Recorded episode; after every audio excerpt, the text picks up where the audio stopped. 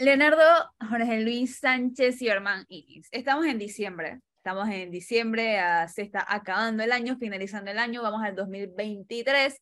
Y sería interesante que alguien nos ayude a analizar el 2022 del presidente Laurentino Cortizo. Y como ustedes lo pidieron, aquí está de vuelta. aquí está de vuelta Raúl Conte, comunicador político, que nos puede ayudar a, entender y a resolver todas nuestras preguntas y todo lo relacionado al marketing político que ha sucedido en este 2022 de nuestro querido presidente Laurentino Nito Cortizo. Raúl, nuevamente buenas tardes, ¿cómo estás? Hola Melissa, gracias por la invitación nuevamente. No, pues muy bien. ¿Y ustedes cómo están? Bien, bien. Oye Raúl, una pregunta. ¿Te pusiste la gorra santa para regalarle buenos deseos al presidente? O... bueno, uno siempre tiene que decirle a su presidente que le vaya bien, en verdad. Si le va bien, a todos nos va bien. No, sí, sí, yo creo que de corazón sí, pero le trae regalo. Le trae, ¿Qué le traes? ¿Qué le traes para ver? ¿Qué, santa le debería traer al presidente? Estaba haciendo mi, mi recuento y, y, traigo puros palos, la verdad. ¡Ay, Dios mío! No, debería... Hay, hay, cosas, hay cosas que, que rescatar positivas también. el, presidente, el presidente necesitaría como que eh, Santa Claus le regale como una dosis de, de, de, carácter, yo no sé, la verdad, el profesor Cabrera siempre habla de, de un, un, hombre que, y bueno, yo también lo conocí, la verdad, en su otra faceta anterior de candidato, candidato, candidato, porque fue como tres veces candidato. Y la verdad me, me pareció un tipo muy bonachón y, de muy buena eh, pensamiento. Eh, después me enteré que el señor cambió en el camino y ya no era tan bonachón y por el otro lado, eh, ya no, ya la verdad que me parece que, le falta, que hay cosas que, que el país requiere y el país reclama de decisiones y toma decisiones. Pero bueno, Raúl, una pregunta, la primera pregunta sería si al final el marketing político, las campañas políticas son eh, eso mismo, unas campañas, es como vender la Navidad, una ilusión que alguno le y a uno, otros nos llega. En el caso nuestro, la campaña del presidente Cortizo, cuando la evaluamos ya para cuatro años de, de, su gestión, es una ilusión, una farsa, o se cumplieron las promesas de, del niño señor Cortizo. Bueno, yo, yo, yo creo que es más que evidente que, o sea, no sé cómo, cómo lo interpretarán otros. De mi parte, siempre se me hacía muy confuso su mensaje porque si echamos un poco hacia atrás el cassette, en 2019, Cortizo no solamente aparentaba un, carácter y, y, una, una, faceta de hombre fuerte que les caracterizaba en toda su campaña, sino que además le, en, entrevistas se le iba de frente a los diputados. Recuerdo una puntual con Álvaro que, que daba muchas vueltas en redes sociales en la que decía, no, no, no, es que yo no me voy a dejar coaccionar por nadie. Y si ellos vienen con ese sistema conmigo, ya se van a ver, que no sé qué, o Así fue como empezó la campaña del presidente. Eh, luego, ahora en 2022, eh, año creo que, que, marcado, sobre todo en julio, por el tema del, de las protestas y todo lo demás, ha quedado doblegado ante ellos. O sea, ni una de las promesas que hizo eh, ante esta crisis, que fue, por ejemplo, la del incentivo fiscal, que en mi opinión era una cosa súper sencilla, o sea, no es una gran medida, era una cosa de, de, bueno, echemos esto hacia atrás y ya está. Los diputados le dijeron no, sin ningún motivo. O sea, esto salió desde el Ministerio de Turismo, pero los diputados de la nada dijeron que no. O sea, no, no hay un peso específico en la voz del presidente, ni siquiera para los acuerdos que se hicieron para resolver una crisis política. O sea, y, y me retomo esto por, por, lo que tú comentabas hace un momento. ¿Dónde quedó esta persona con este carácter que nos vendió en campaña eh, a, a, la persona que tenemos hoy? No solamente una persona doblegada ante la Asamblea, sino que además Em, su figura es una figura totalmente secundaria. O sea, él ha cedido todo el espacio político al vicepresidente. Y bueno, hoy tiene un poco más de sentido entendiendo que vienen las elecciones generales en 2024. Pero desde la primera crisis que tuvo este gobierno, digamos, que fue la pandemia, le cedió todo el espacio. O sea, el presidente apareció rompiendo los lápices y lo de la flor de la esperanza y no lo vimos nunca más. O sea, nunca más tuvimos esta persona con carácter que que, que, de hecho en algún momento se le esperaba. Como, como, como tú bien dices, eh, Jorge, Se esperaba a alguien que tomara las decisiones, que, tuviera el carácter de decir, hey, no, esto se va a hacer porque se tiene que hacer, o, o, esto no va a pasar porque no tiene que pasar, pero al contrario, durante este año, eh, la crisis de julio empieza por una serie de decisiones que no se tomaron y que se tomaron. En marzo aprobamos la ley de UNACHI. En marzo se aprobaron más corregimientos. En junio se aprobaron otros corregimientos en, eh, para COCLE. Y así sucesivamente fue una bola de nieve tras otra que explotaron con la Macayán. O sea, eh, eh, en efecto, la Macayán se puede tomar como un acto simbólico que, que estalla la crisis social de julio, pero, pero la Macayán fue la burla, porque a todos los escándalos que se habían acumulando este año, también se le tenían que sumar la crisis económica que ya estaba viviendo la gente normal, la gente que está esperando la famosa reactivación económica que no ha llegado. Entonces, em, de eso venimos y de eso vamos. en eso estamos, mejor dicho. ¿Hacia dónde vamos ahora? Es la pregunta, ¿no? Si nos referimos directamente al marketing político, hablando de marketing y de política, desde esa perspectiva y no hablando de preferencias, porque no hablamos de preferencias, ¿crees, por la experiencia recorrida que tienes, que esta actualidad que lleva el presidente Cortizo con, con su ejecutivo, con su gabinete, los cambios que ha habido desde la campaña hasta ahora en su, en su figura y en su forma de actuar y de decir las cosas, repercutan en un desgaste hacia el partido de gobierno y una posible reelección que no se pueda dar por este, por este arrastre que lleva? Sí, hablando de solo, sin, sin, sin tratar de mezclar, digamos, la, que es casi imposible, digamos, eh, las subjetividades de cada uno. nosotros somos un país que usualmente no, no reelige. De hecho, después de la democracia no hemos reelegido a ningún presidente. Y la vez que estuvimos más cerca, pues al final no se, no se hizo tampoco. Eh, evidentemente el desgaste de su figura le debería afectar puntualmente a su partido. Eh, pero ahora, ahí es donde viene un tema. El PRD, en mi opinión, algo que está haciendo bien es entender qué cartas tiene sobre la mesa. Y es que en las elecciones ya se dieron cuenta de una cosa, dependiendo, porque todavía no sabemos qué va cuáles son las figuras presidenciales y cuáles van a ser las alianzas que se van a dar, con un 20% ganas la elección. Y para ese 20% con el que ganas la elección, basta con tener tú a tu partido unido. Entonces, de tener una separación de poderes contra la Asamblea, ahora tienen las reuniones que hemos visto todos eh, circulando por redes sociales para nuevamente tener una unidad en el partido. Y entendiendo que ahora pues son unos 700 mil adherentes, eh, digamos que al menos el 20% o el 50% de, de, tus adherentes te voten, ganas. ¿Sabes? O sea, con 300 mil y pico votos, que fue, digamos, lo que tuvo Ricardo Lomana la elección pasada, puedes ganar esta elección que viene.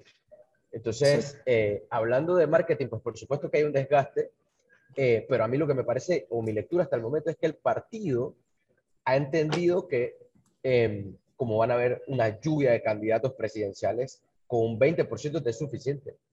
Eh, no, no, no hay que hacer una gran campaña de, de, lavado de cara, de gestión, ni nada por el estilo. Basta con que unas las bases de tu partido. esa teoría es sumamente interesante porque igual el profesor Cabrera, que es analista político, este, eh, bueno, dice él, ¿no? Este, ha, esgrimido lo mismo y también coincido, ¿no? Que, que y ocurrió en 1989, 1994, perdón. Pero más allá que gana el PRD por primera vez después de la invasión casualmente. Pero eh, interesante los detalles de la pregunta de Leonardo, pero yo quisiera eh, que eh, este Raúl nos diga cuántos Nito, cuántos presidente Cortizo hemos visto a lo largo de estos cuatro años. ¿Pudieras describirnos las personas, cómo ha ido el presidente de más o de menos o de menos a más? No, definitivamente hemos visto un presidente de mucho más a, a, menos. De hecho, o sea, pasamos de una persona con un carácter muy explosivo, muy, muy, muy de, de golpear. De, recordemos, por ejemplo, de la leche condensada, el episodio de la leche condensada. Creo que a todos porque, porque de hecho así es como ha terminado. ha terminado como lo que dijo que, que, no era, que era una persona condensada y todo lo demás, ¿no? Porque ahí es donde viene el tema. Una persona que tiene ese carácter y que habla con esa contundencia ante la gente de pongamos a prueba para que ustedes vean, es una persona que, que, que, que 100% toma las decisiones que tenga que tomar. y la persona que tenemos ahora es una persona que no tiene relevancia en casi absolutamente ninguna decisión que toma el gobierno, en casi ninguna. O sea, tenemos una persona que, que, que, que ha pasado de dar discursos de, de mucha fuerza a aparecer en ciertos momentos a dar discursos de una supuesta esperanza con, con, con la reactivación económica, que de nuevo que sigue esperando. O sea, yo, yo siento que hemos pasado por, digamos, por tres etapas distintas. La primera, que fue la del presidente que toma, que toma el poder y como cualquier presidente que, que, que llega, llega con su ímpetu de, de, tratar de hacer las cosas bien y de su estilo de gobierno y todo lo demás, le cae la primera crisis que fue la de las reformas constitucionales y, y, de hecho salió muy bien de ellas porque salió como una persona democrática, abierta al diálogo eh, y, y, que dispuesto a escuchar y tal. A mí me parece que eso refuerza eh, la, su, su personalidad porque tenía apenas unos seis meses en el gobierno para cuando esto ocurre. Luego cae la pandemia. Tiene un lapso de tiempo en el que se ve como la persona, el líder que la gente esperaba cuando empieza, cuando empieza la pandemia, pero esta figura se va diluyendo con el tiempo, pero no se va diluyendo por casualidad, se va diluyendo al margen que no pueden responder los escándalos de corrupción que se van dando, eh, o los supuestos escándalos de corrupción que se van dando, para no acusar a nadie de absolutamente nada. Eh, pero en la medida que no pueden responder a las cosas que se les cuestiona, él va perdiendo, él va perdiendo fuerza y no solamente va perdiendo fuerza, sino que además se va diluyendo del discurso político, de la televisión, de, de, los medios de, de, todos lados. O sea, yo no recuerdo la última vez que al presidente se le hizo una entrevista televisada. Creo que la última fue, fue a, a, Dorcas en Telemetro hace mucho tiempo. Después de ahí más nunca, nunca lo hemos visto. O sea, se, prácticamente fue una figura totalmente diluida. Y eso es lo que tenemos hoy. Una persona que aparece a dar mensajes institucionales que evidentemente están prescritos porque no puede dar uno eh, improvisado o, o, o, que se salga del guion. Eh, y, y, una persona que, que, que, carece totalmente de lo que decía fortalecerse, que es su carácter. Eh, y, y, Raúl, por ejemplo, te hago una pregunta. Eh, la, la, semana pasada el presidente habla a la nación sobre el tema de la minería. Eh, y cuando hablaba, pues eh, en lo personal traté de eh, analizarlo como comunicador, como periodista, el tema de su body language o, o lo que no, lo, desde, su, desde su tono de voz, sus inflexiones, su presencia en cámara, todo lo demás. ¿Cómo lo viste tú como mercad, eh, mercadiólogo político? ¿Era el presidente por el que, con, que conocimos o era un presidente disminuido por un tema ya de estrés, por un tema de tal vez de enfermedad, por un tema de agotamiento? ¿Qué, qué ocurría ahí? De, hecho, me gustaría que alguien, eh, después de que yo responda, también me dé su opinión, a ver si a lo mejor todos coincidimos en, en, lo que yo vi, porque en efecto, eh, era un presidente con las manos todo el tiempo así, una sobre la otra, eh, buscando tener la un, un, punto de presión y, y, y, evitar cualquier tipo de gesticulación adicional. Eh, luego, una vez más, el mensaje institucional decía una cosa que luego eh, el, el, panfletito final decía otra, o, o, tuvieron que aclararlo por medio de un mensaje institucional. Porque, por ejemplo, la parte que podía ser el punchline de la comunicación de ese día era que se cerraba la operación minera. Pero eso no lo dijo él. O sea, eso en el comunicado no lo dijo. Entonces, ahí es donde yo me pregunto, por ejemplo, si eso es lo que, lo que está pasando eh, y tú quieres mostrar que el que manda es el Estado, ¿por qué no lo dices? ¿qué, qué, qué, qué, pasó? ¿Por qué no lo dijiste tú? ¿Por qué esperar a que salga el comunicado para aclarar esa parte? Eh, entonces, me, me, me, quedo con esa parte porque su, su, su presencia en cámara me sigue mostrando esa persona que no, no, no sabe como muy bien qué es lo que puede hacer y qué es lo que no puede hacer, porque eso es lo otro. Entendiendo también algo que en algún momento escribió Publio, me parece que a él le gusta mucho el estilo de él improvisar frente a la, con el micrófono y dar su, su, su parte romántica de las cosas y todo lo demás, pero se lo han prohibido completamente. Se lo han prohibido, o sea, no lo hace, no lo hace más. Entonces, esa es la figura presidencial que yo veo, es alguien que ya ha perdido el dominio de los tiempos de lo que puede y lo que no puede hacer. Y está completamente limitado en todo. O sea, la, la gesticulación era puntual, o sea, nunca movió las manos una sobre la otra, nunca lo hizo, nunca. Y, y, y, y, de nuevo, o sea, todo lo que decía sí, pero no tenía fuerza tampoco en lo que decía. O sea, no, no había una entonación que dijera, hey, aquí, aquí estoy yo, aquí está el Estado panameño. No. Y de hecho, el mensaje era para eso. El mensaje era para demostrar fuerza. Dilo, o sea, di, que eh, nosotros negociamos y se llegó a un acuerdo en enero y ellos no lo respetaron. No, siempre fue muy pasivo. Entonces, a mí me dejó la duda de, de, en verdad, o sea, la duda de la comunicación en la gente ya la tiene por, por lo que pasó en la pandemia, que decían una cosa y luego el comunicado decía otra. Eh, y estos son momentos claves para que tú comuniques con, con, con, la entonación que quieras darle y que la gente entienda lo que quieres decir bien. Y son momentos que se desperdician, porque de nuevo, si tú quieres mostrar, mostrar fortaleza, tú la muestras en todo el discurso. Y yo nunca la vi, la, sumamente pasivo a lo que él antes en campaña era. O sea, no, no sé, por eso me gustaría como, como, como repreguntarlo, porque no sé si, si alguien leyó algo más, porque claro, ahí es donde puede entrar la subjetividad de cada uno, ¿no? A lo mejor alguien puede decir, no, yo lo vi bastante bien, a mí me pareció muy bien comunicado y tal, y, y, y me pareció institucional, que sí lo fue, ojo, todos los ministros detrás, eh, pero ahora la luz, había una foto que sacó y se hizo eh, viral en Twitter, que era una, una, una foto súper oscura con los ministros detrás, que era una casi azul. O tipo, ¿pero, por qué? Sea, que te has mostrado como la oscuridad del Estado o algo así, o sea, todos esos detalles cuentan. Y, y son detalles que me sorprende que no, que no se tomen en cuenta en un comunicado institucional. Eh, entonces, bueno, eso, eso es lo que yo vi. No sé, no sé si Jorge todo, Leonardo quieran como... Y sobre todo, Raúl, que eh, fíjate, cuando tú mencionas lo... yo primero que vi un presidente, lo dije ese día y lo repito, con una voz cansada, de unas cuerdas vocales agotadas, que hubo alguien por ahí que se molestó, pero sí unas cuerdas vocales agotadas, ya no era el timbre de voz de este presidente, como tú dices, con fuerza, por un lado.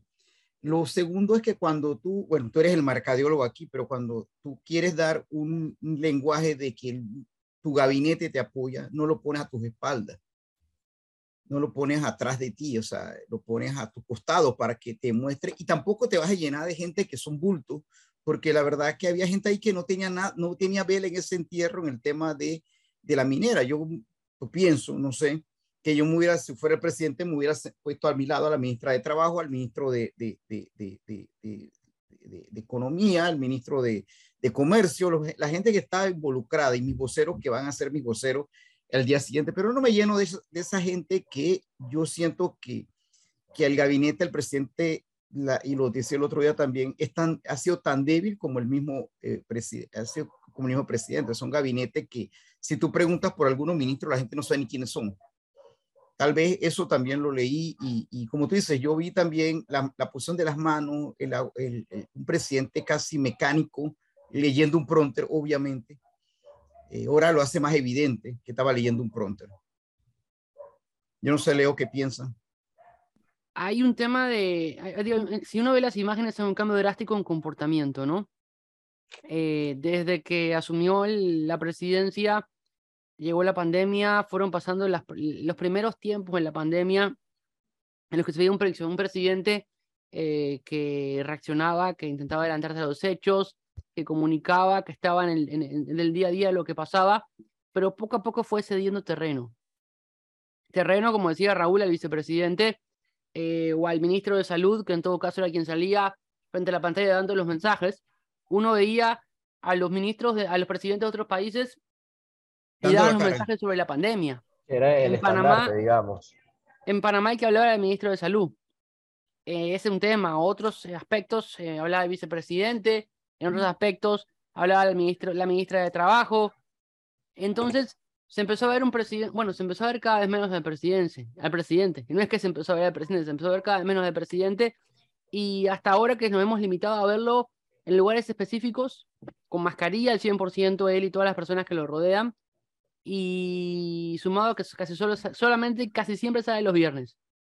A un recorrido, a un evento o a un lugar. No sé cuál será la estrategia de gobierno ni la estoy analizando en este momento. Estoy tratando de entender el comportamiento que ha tenido el Ejecutivo hasta ahora y cómo se ha manejado con todos los temas. el mensaje de la minera también, un mensaje muy rápido, sin lugar a preguntas, sin lugar a, a, a que responder las dudas que tuviesen los medios de comunicación.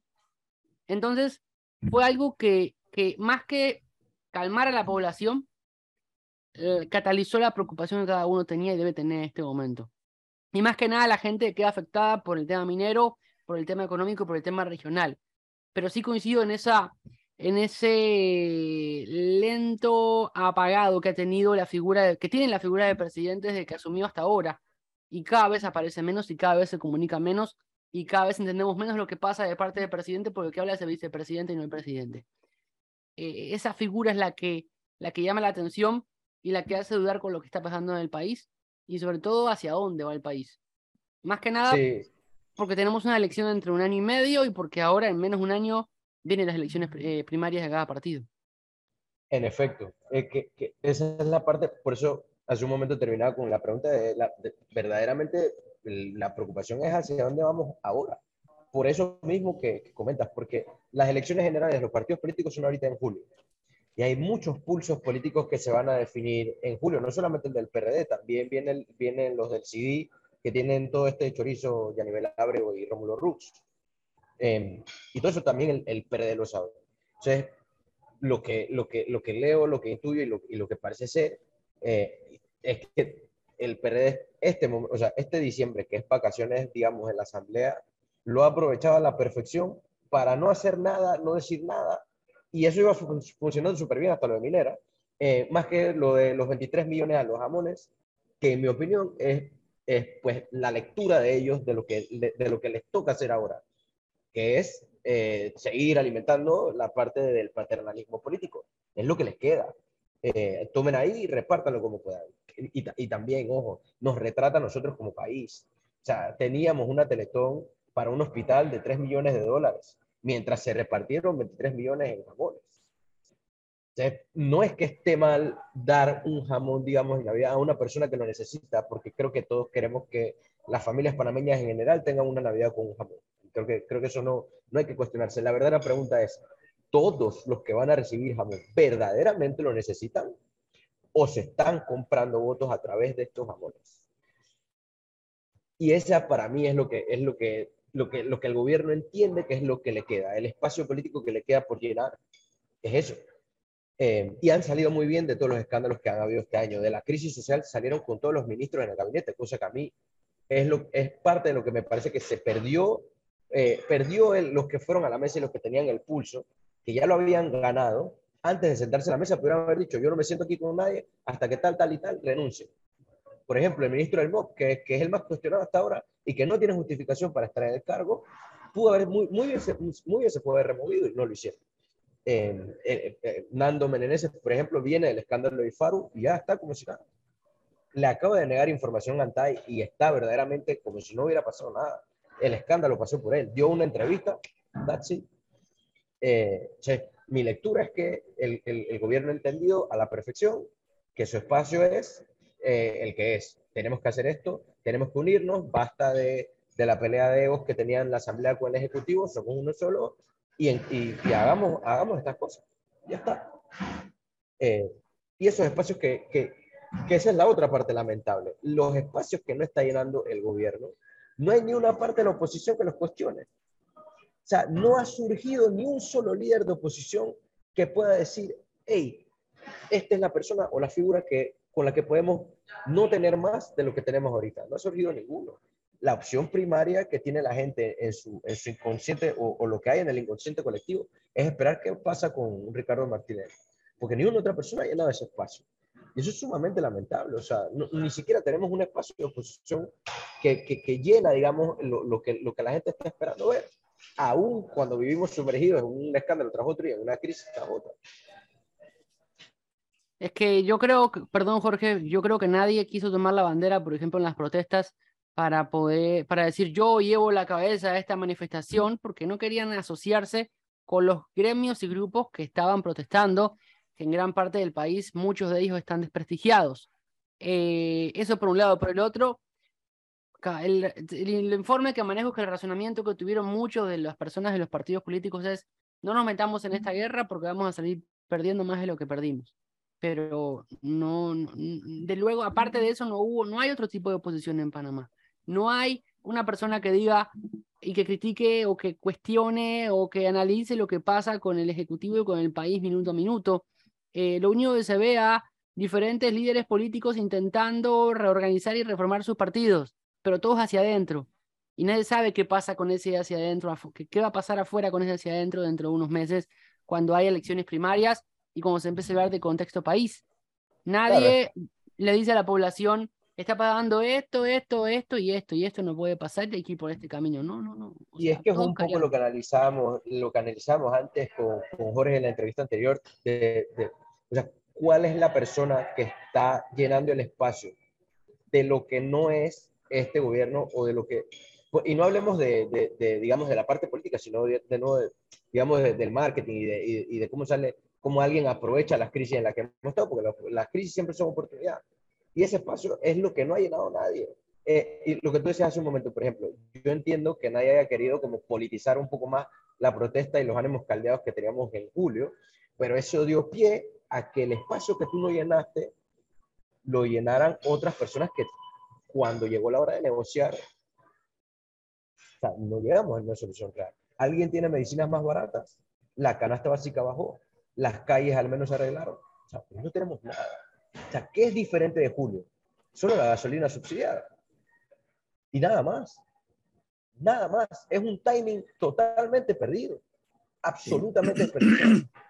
Y sobre todo que, Raúl, los espacios y los espacios y, la, eh, cuando se habla de, de, la parte física, las sillas nunca se dejan vacías. Nadie deja ninguna silla vacía ni ningún espacio vacío porque alguien lo va a ocupar. Eso efectivamente es así. Eh, pero, por ejemplo, eh, Raúl, tú que has trabajado campañas o has estado involucrado, eres joven todavía, pero has estado involucrado en este tipo de, de, de marketing político, ¿cuánto daño o cuánto la pregunta sería, la población, ¿qué va a demandar del nuevo presidente que no tiene el actual? ¿Va a haber demanda o, se va, o, el, o el panameño va a votar por el candidato más bonito, por el que más le regala, o realmente va a ser ese examen exhaustivo de ver, por ejemplo, porque yo el otro día te preguntaba y me, decía, y me he dicho varias veces a mí mismo, yo no creo que vuelva a haber un presidente de la edad de Nito Cortizo. No creo que el país, la gente vuelva a elegir un presidente de tanta edad como él. Y digo tanta edad porque, ojo, no es tan viejo. John Biden es mucho más viejo. Pero, pero es un presidente joven, digamos sí, sí, es un pelado al lado de John Biden, pero John Biden es un hombre que ha estado presente con sus lagunas mentales, ¿no? nadie va a cuestionar que no. Además, un ser humano y los seres humanos tenemos errores. Pero mi pregunta es, ¿cuánto de lo que no, de lo que tiene Nito, la gente va a buscar en el otro, en otro, en las figuras presidenciales que se los presenten, que no se repita? Yo, mira que yo realmente no lo tengo tan claro porque, porque eso, eso es tratar de entender, digamos, todos los espacios sociales que tenemos hoy día. Y es, sumamente complejo porque, porque hay, hay demandas variadas, ¿sabes? Está la demanda de la población que definitivamente está harta de los mismos de siempre y que está buscando candidatos nuevos, no solamente presidenciales, sino también en los diferentes espacios de alcaldías, diputados, representantes. Eh, y definitivamente ese, esa es una gran parte del voto. Habría que saber qué tanto es.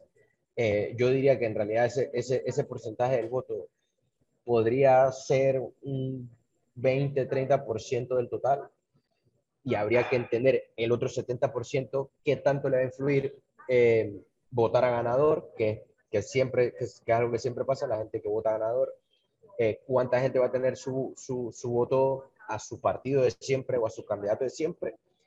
Y la otra parte es eh, cómo se van a configurar las otras partes de las alianzas. ¿Quién va a ser la figura que, que definitivamente tome la rienda de yo soy el líder de la oposición? Lo, más probable es que sea Rómulo, pero Rómulo llega a Julio. ¿Y qué pasa si no llega Rómulo a Julio? Si, si al final eh, le terminan quitando el partido por las cosas, por los diferentes pulsos que hay ahorita. Eh, si no llega, ¿quién toma esa batuta? le, pasa, le pasó el pago en diciembre. Exacto. Eh, entonces, es, es, muy complejo también, en, mi, en, mi, opinión, tratar de entenderlo todo, porque, porque al final, de nuevo, volvamos a que, a que estamos hablando de que esta elección probablemente se gana con un 30%. Y en esa misma dirección, eh, Ricardo Martinelli pues siempre apunta un 40% en, en, todas las encuestas que se hacen. Bueno, ¿qué él hace? Bueno, ¿qué él hace? Exacto. Pero, pero, pero claro, si uno se va a la calle tampoco está tan lejos de la realidad. Y, eso es la verdad. Eh, y si eso es lo que la gente en verdad está buscando, tendríamos que preguntarnos como sociedad, lo que la gente está buscando entonces, en realidad no es tanto eh, las cosas anticorrupción y todo lo demás. La gente en verdad lo que está buscando es alguien que, que, que aparentemente pueda resolver su bolsillo. Su bolsillo cuesta lo que sea. Y, y, no podemos ser indistintos de eso, porque claro, los discursos, los discursos anticorrupción están muy bien, pero ¿y la parte económica qué? Se nos viene una, se nos viene una crisis económica brutal. O sea, tenemos una deuda, una deuda altísima, eh, un decrecimiento del empleo formal. La informalidad claro. ahorita mismo representa como el 48% del total de los empleos. Es una locura. Es una locura. O sea, estamos hablando de que, de que, de que prácticamente cada, 7 de cada 10 empleos que se dan son empleos informales. Y eso es insostenible, no solamente para nosotros como país, sino también para la Caja del Seguro Social, para, para el recaudador de impuestos. O sea, entonces, la gente, en realidad, lo que, lo, lo, que, lo que me parece a mí que está primando es alguien que definitivamente les pueda resolver su bolsillo. Y, pues el espacio que, el, quien pueda llenar ese espacio de la mejor manera, en mi opinión y en mi entender, es quien puede verse con más aras de ganar. Eh, luego, luego coincido, para lograr eh, tener ese perfil, no, no van a buscar a alguien con cierta edad, eh, no van a buscar a alguien blandengue, no van a querer a alguien que venga y les diga, eh, no, mira, porque yo voy a hacer las cosas. Ya, creo que la gente quiere más claridad, alguien que, que, que, que, no le esté diciendo cosas tan bonitas, sino más contundente, más claro. Eh, y, si, y si, por ejemplo, si eres un candidato que quiere ser opositor, eh, para mí, y el por qué las figuras opositoras no están llenando los espacios es porque la mayoría todavía están buscando ser políticamente muy correctos. Como no voy a lastimar a nadie porque, porque puede ser que hiera un ego, o que, o que no. La gente está molesta y quiere ver su molestia reflejada en alguien. Nadie está llenando ese espacio. Ese, esa es por lo menos mi lectura de lo, de lo que tenemos y yo realmente me cuesta mucho entender qué es lo que, cuál va a ser la diferencia contra, contra Nito, pues, porque, por ejemplo, yo, como bien usted dice, veo lo de la juventud, sí, pero veo más que la gente quiere un, un gestor, alguien que verdaderamente pueda o, sepa cómo, cómo, cómo salir de la crisis económica y todo lo demás, porque a la gente prima su bolsillo, y eso, está bien, claro, o sea, ni uno de nosotros quiere, quiere pues, que le vaya mal en su, casa, ¿no? Entonces, eso es lo, eso es lo que, lo que en mi lectura hay, o sea, más allá de, lo, de, todo, de todos los juegos de ajedrez que hay ahorita y que, y que se resolverá en lo que transcurra del, del año que viene. Raúl, ve una campaña, obviamente, eh, catalogada por el que, el, el que tenga más poder económico va a estar más en la mente de las personas como ha pasado siempre, o con este cambio que ha habido de las posibles reformas que cambiaron, que no cambiaron, que se modificaron, que no modificaron, podría entrar a jugar otro, otro, otro, otra ficha dentro de, de, la campaña política para el año que viene. Eso es interesante porque, porque uno a priori te diría que, que no, ¿sabes? Tipo, no tenemos ni un candidato independiente por ahora que, que, que esté realmente deslumbrando.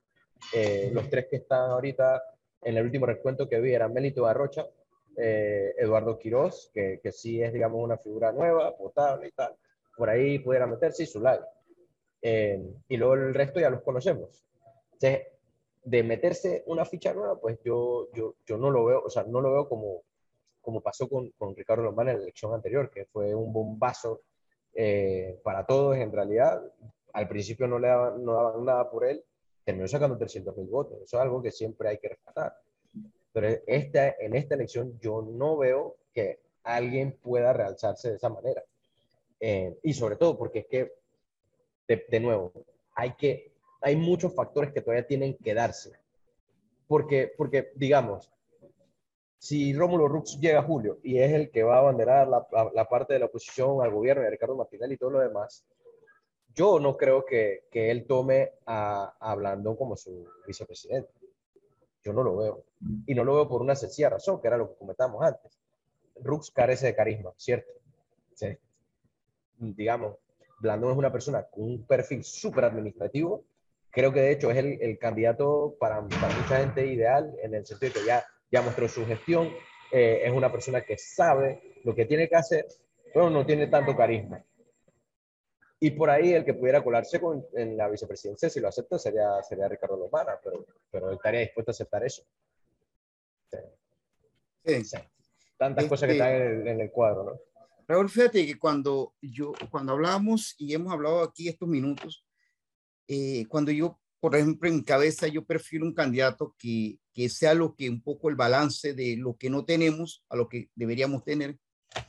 Eh, la figura que más me viene a la cabeza, fíjate que la vez pasada te decía, tú lo metes a todos ellos. Eh, el que me pareció que ahora ha comenzado a tener un discurso y casualmente iniciaba hablando por una entrevista que tuvo el profesor en la mañana con él, un poquito más ronconcito y que, ha que demuestra que tiene un poco de escuela, ha sido Blandón, como tú lo mencionas. Blandón tiene escuelas, escuela de político y tiene eh, esa, esa, eso, eso que a la gente le gusta, que es mandar. Lo que pasa es que es como, es como eso, ¿no? Como, como, no voy a decir la, no es, tampoco parece leche clean ni leche condensada, pero bueno, este, pero fíjate, cuando tú mencionabas esa figura, de, de verdad, de verdad que, ojo, me simpatiza con, siempre me aparece un ser humano estupendo y, eh, a pesar de que dicen que es bipolar igual que el otro, pero este, y un músico estupendo, pero fíjate, cuando uno veía las cartas que mandaba al principio el, el, el, el maestro y músico Rubén Blay, es el, es el prototipo de gente que el país Cuando, tú, cuando hablamos de que un tipo que se le nota que manda, un tipo que enfrenta, que responde, que es, es el típico mm, no, no, vamos a ser tan ni homofóbico ni machista, pero el típico macho panameño. Claro, el, alfa, ¿no? sí, el, alfa, exactamente, la palabra es el alfa.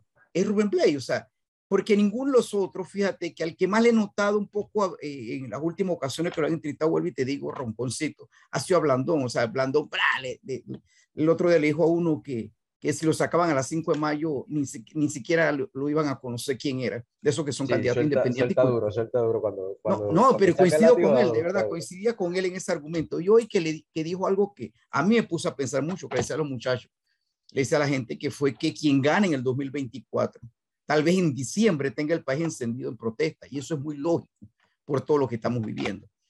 Pero lo que tú dices, o sea, yo cuando trato de dibujarme, y tú que eres el experto, el marketing del hombre o de la mujer, porque no pensemos en sexo, pensemos en un ser humano que, que tenga la característica de mandar, de tomar decisiones, de decirle a la asamblea, hey, hasta aquí, al Poder Judicial, hasta aquí, decir, hey, si es cierto, tengo que asumir el cambio de la, la Caja del Seguro Social, tengo que, tenemos que bajar la cantidad de, de, de, de, de ayuda solidaria que tenemos.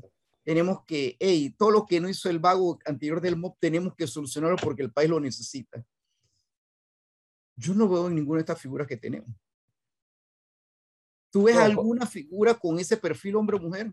No, por, ahí, por ahí sí eh, creo que, que, creo que, o sea, lo que no sé es qué tanto le ha pesado la elección anterior, pero sí veo, por ejemplo, a, Ricardo en cierta forma, a, a Lombana, no, no sí, veo, sí veo a Ricardo que podría tratar de retomar sin ser tan antipartista, porque evidentemente ya no puede hacerlo, eh, retomar esta, este discurso un poco más fuerte de, hay que hacer esto, esto y esto.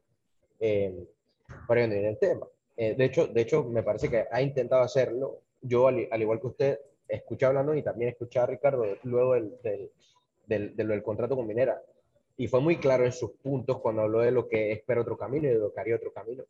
Eh, si es gobierno. Y de hecho ya se empieza, él empieza a tratar como decir, cuando yo sea presidente, que era algo que no hacía antes, eh, antes decía si gobernamos, cuando yo sea presidente, ha empezado a cambiar un poco el discurso para tratar, digamos, como de, de, retomar esta parte, pero, pero, yo coincido mucho en que, en que al final es, o sea, es un, es un prototipo de, de, lo que pudiera ser, pero no, pero por ejemplo, en el caso de él, le dio tan duro a los partidos políticos que parece que la gente ya no, no ¿sabes? No, no le conecta. Y es un fenómeno rarísimo, porque al final no es como que hayan pasado muchos años, eso fue hace muy poco ahí hay un tema de, de, de, de, lo que es la política como tal, ¿no? De que, de que hoy día eres un rockstar y en dos, tres meses no eres nadie, hermano. O sea, e, e, esto es así.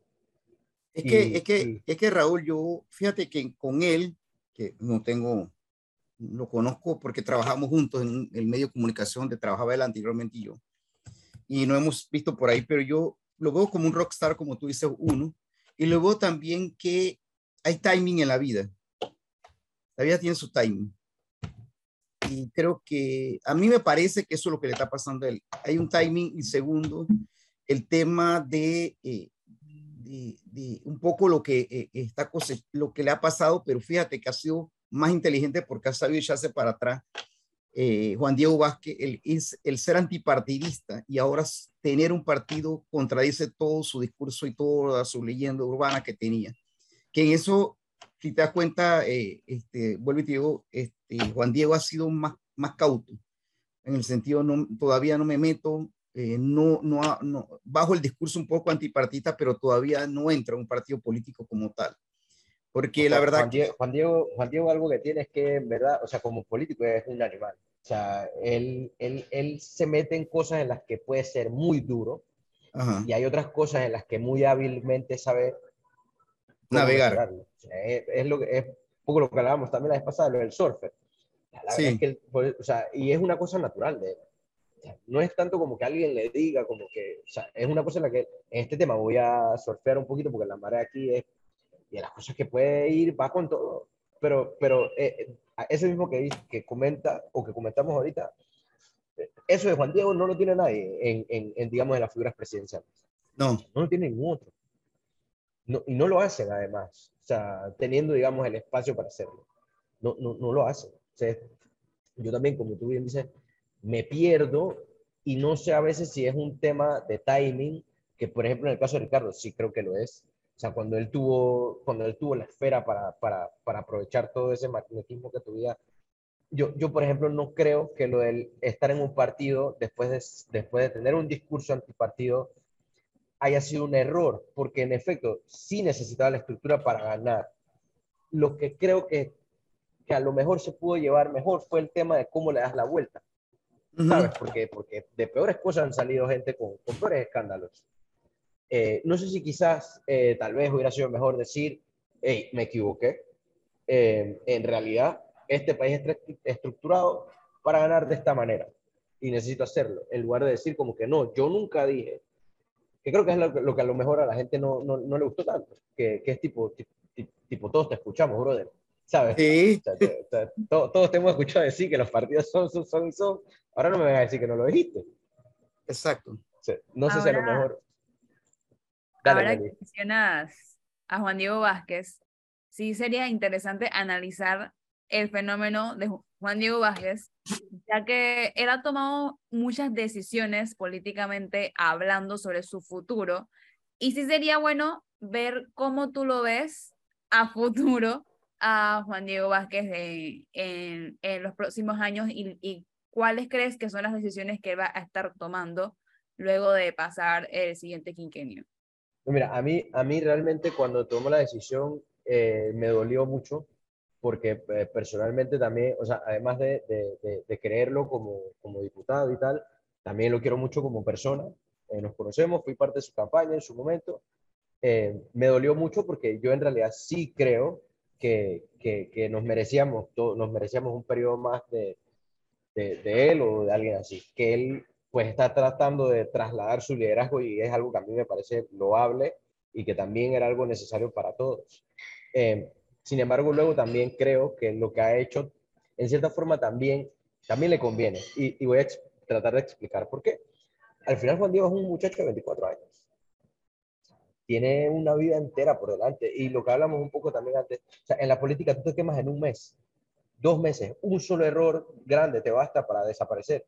Entonces, tal vez Juan Diego, en, en muchos sentidos, está buscando entender que todavía, si en algún momento quiere aspirar a la presidencia, todavía le faltan 10, 15 años más.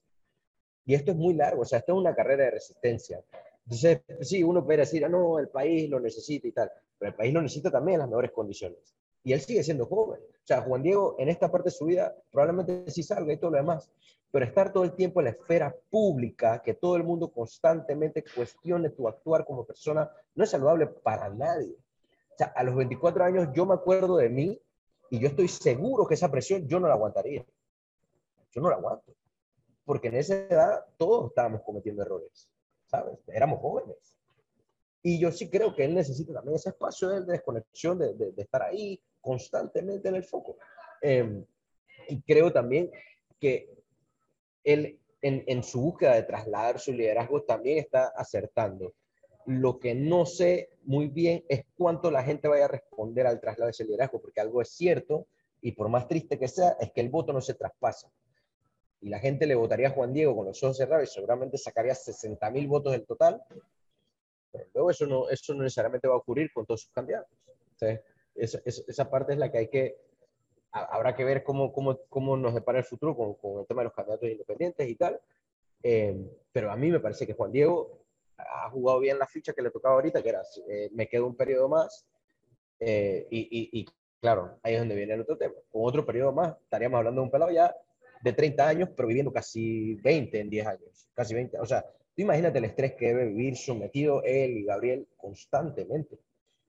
Eso, de nuevo, es una presión horrible. Y me parece que en ese sentido, cinco años, a lo mejor no de vacaciones, porque creo que se irá a estudiar o algo así, eh, pero cinco años en los que a lo mejor no está constantemente en el foco público le pueden hacer muy bien.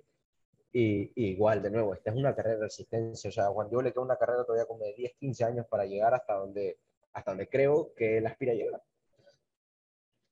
Y, sí, coincido, mucho coincido mucho contigo porque es cierto, ¿no? Uno, uno analiza las cosas y las ve desde las perspectivas ya de otras edades, pero cuando decías a los 24 años, yo me acuerdo en mis 24 años, yo le contestaba para atrás a la gente, eh, pero es que sin, si ahora le digo las cosas así, Melissa, tú te puedes imaginar a los 24 años como yo era. Peor todavía, le decía a la gente su para atrás, sin, así me ganara 10 enemigos eh, al hilo, ¿no? Entonces, lo que, lo que dices tiene lógica, por eso es que decía que de una manera u otra, sí, creo que pudo haber tenido un periodo más, pero también entiendo su repliegue y sobre todo, vuelvo y te digo, lo que nos reíamos un poco, yo digo que los partidos políticos todos son una M y mañana voy y que me inscribo porque es que reflexioné, Maradona me habló, la luz de Messi me cayó encima y entonces vi la luz, no, no, no, no, no. Eh, lo, que lo que pasa es que es algo que nos reímos, pero la, la gente como Melissa, hasta la gente como yo, y como tú decías, hay un sector social, eh, eh, académico, que si hacemos un análisis más allá del jamón, entonces tenemos esa, esas cosas en la memoria muy reciente y entonces tú no puedes decir a mí que todo era una porquería y, ahora, bueno, es que tú sabes, ¿no? Entonces mejor la, la, gente, la, gente, la gente en Panamá y fíjate, el político panameño, sobre todo el político, y en la clase profesional, que igual la debes conocer, pero en la clase política panameña, es muy difícil decir, hey señores, me equivoqué, fui un estúpido. No, es que, es que yo no si en una base política no hubiera podido ¿Cuándo, fue la, ¿Cuándo, fue la, última vez que alguien dijo me equivoqué? Mm. Yo no, yo no me acuerdo. Es que no pasa, no pasa nunca, de hecho. O sea, no, hasta en los trabajos la gente se queda, se queda cuando tú dices que no, el error fue mío. La gente se queda mirando para tu lado como que este es humano de verdad, porque la gente no se acostumbra a decir me equivoqué. De hecho, un profesor, eh, Emilio Arroyo, se, se llamaba, contaba una anécdota para decir que buscando un ejemplo en el que de, lo loable o de, cuánto le da a una figura disculparse, y decía que había un presidente en una, historia ficticia eh, que tenía problemas de droga y, pasó toda su vida negándolo, pero lo tenía. Lo negaba, lo negaba, lo negaba, lo negaba. Y un día públicamente le dijeron, ve y dilo, ve y di la verdad. Eh, los medios le daban, o sea, el tipo era un gestor increíble, todo lo hacía súper bien, pero eh, tenía problemas con las drogas y le daban palo todo el tiempo por eso. Y el tipo tomó la valentía un día y salió públicamente y dijo, sí, señores, tengo un problema con las drogas, pero me estoy rehabilitando, estoy haciendo esto y esto y esto para dejar, en nombre de mi país y de mi familia. Y lo que cuenta la historia es que la gente se le separó, le aplaudió y, todo, y lo amaba, terminó con un 80% de aprobación y todo lo demás. Em, y es que es eso, o sea, el reconocer que te equivocaste no te hace, no te hace, ¿sabes?, eh, una porquería o menos persona, al contrario, te humaniza la gente se ve reflejada en su día a día porque todos cometemos errores y, cosas que nos cuestan un montón en nuestro trabajo. Mucha, mucha gente vive al filo todos los días de, de, que, de que, a lo mejor de, una cara lo vote. Y pues, si ve a su presidente decir, hey, yo me equivoqué en esto, esta decisión no fue la correcta y voy a hacer esto, esto y esto para enmendarlo, brother, te lo aseguro que la gente se te vuelca encima y te Eh. dice, este tipo es un humano como yo.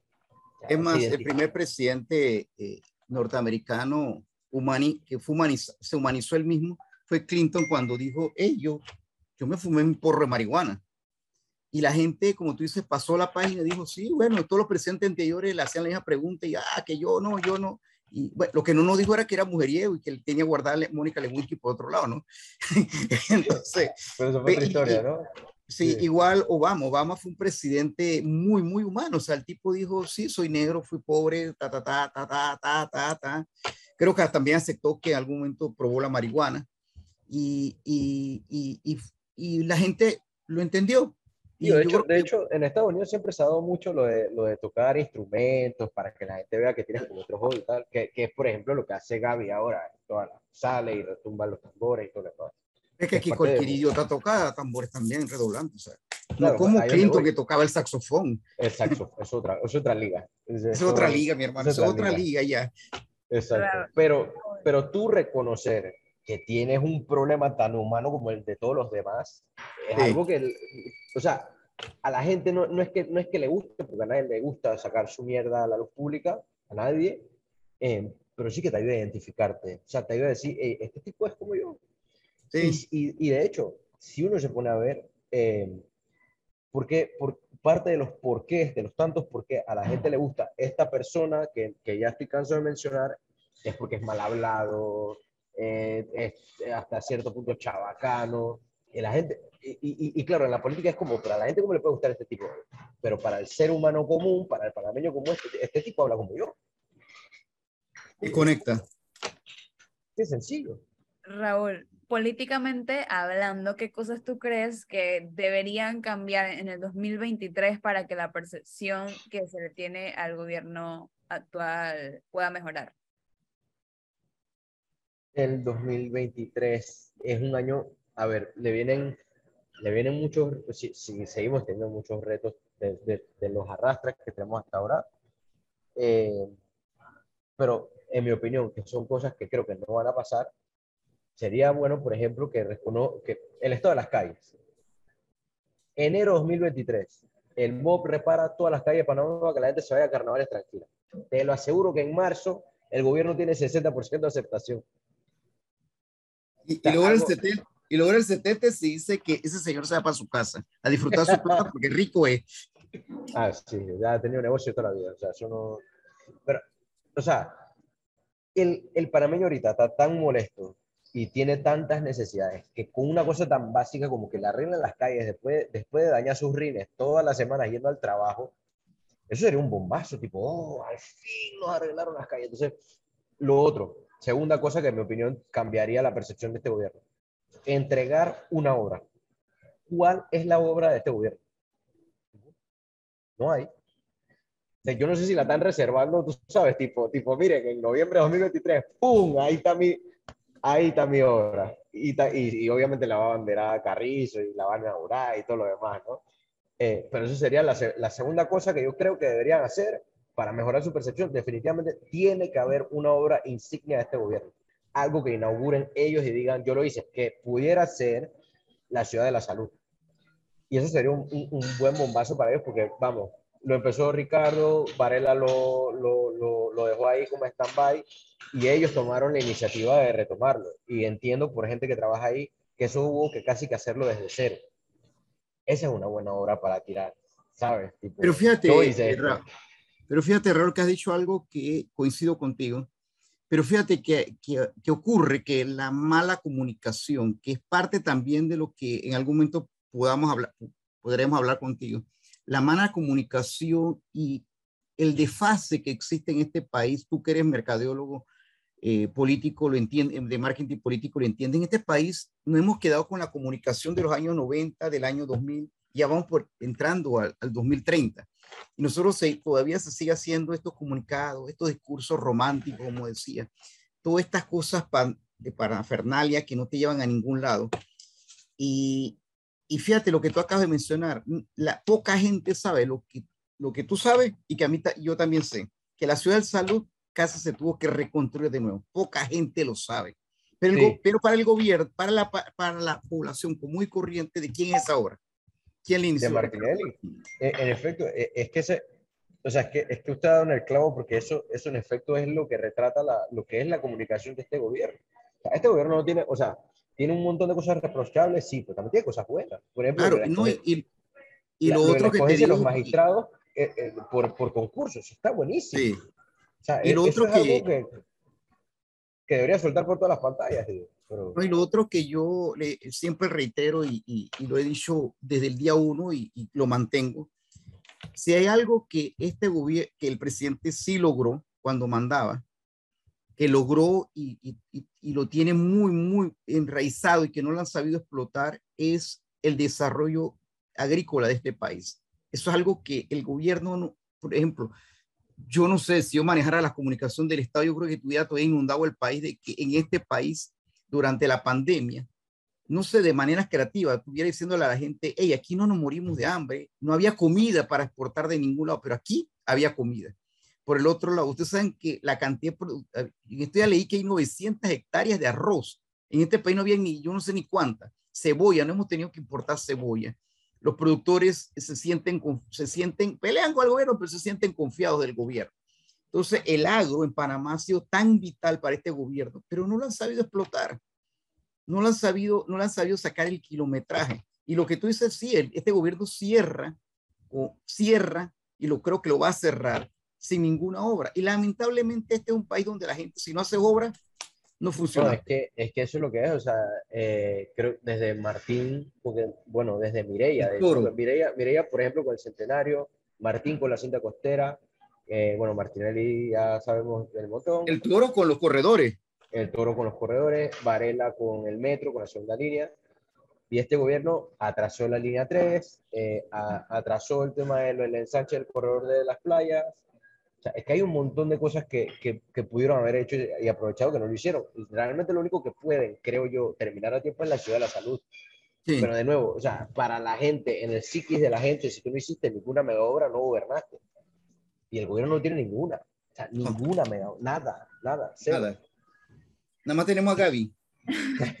Gaby tocando los tambores, ¿no? Sí, sí, sí, pero Raúl, nuevamente muchísimas gracias por haber estado con nosotros y compartido este valioso tiempo con tus comentarios y tu análisis de lo que está pasando en la actualidad panameña el 2022 de Nito Cortizo. Te vamos a tener pronto para seguir analizando lo que está pasando en nuestro país. Así que ya saben, pueden dejarnos todas sus preguntas para Raúl en nuestras redes sociales. Raúl, muchísimas gracias. Que tengas buenas noches gracias a ustedes. Un gusto siempre, Jorge, Belisa, Leonardo y, todos los que están. Un placer siempre estar con ustedes y, yo encantado, siempre que quieras. ¿no? gracias, nos vemos pronto. Hasta luego, que estén bien. Feliz Navidad si no los veo más. Igualmente. Feliz Navidad.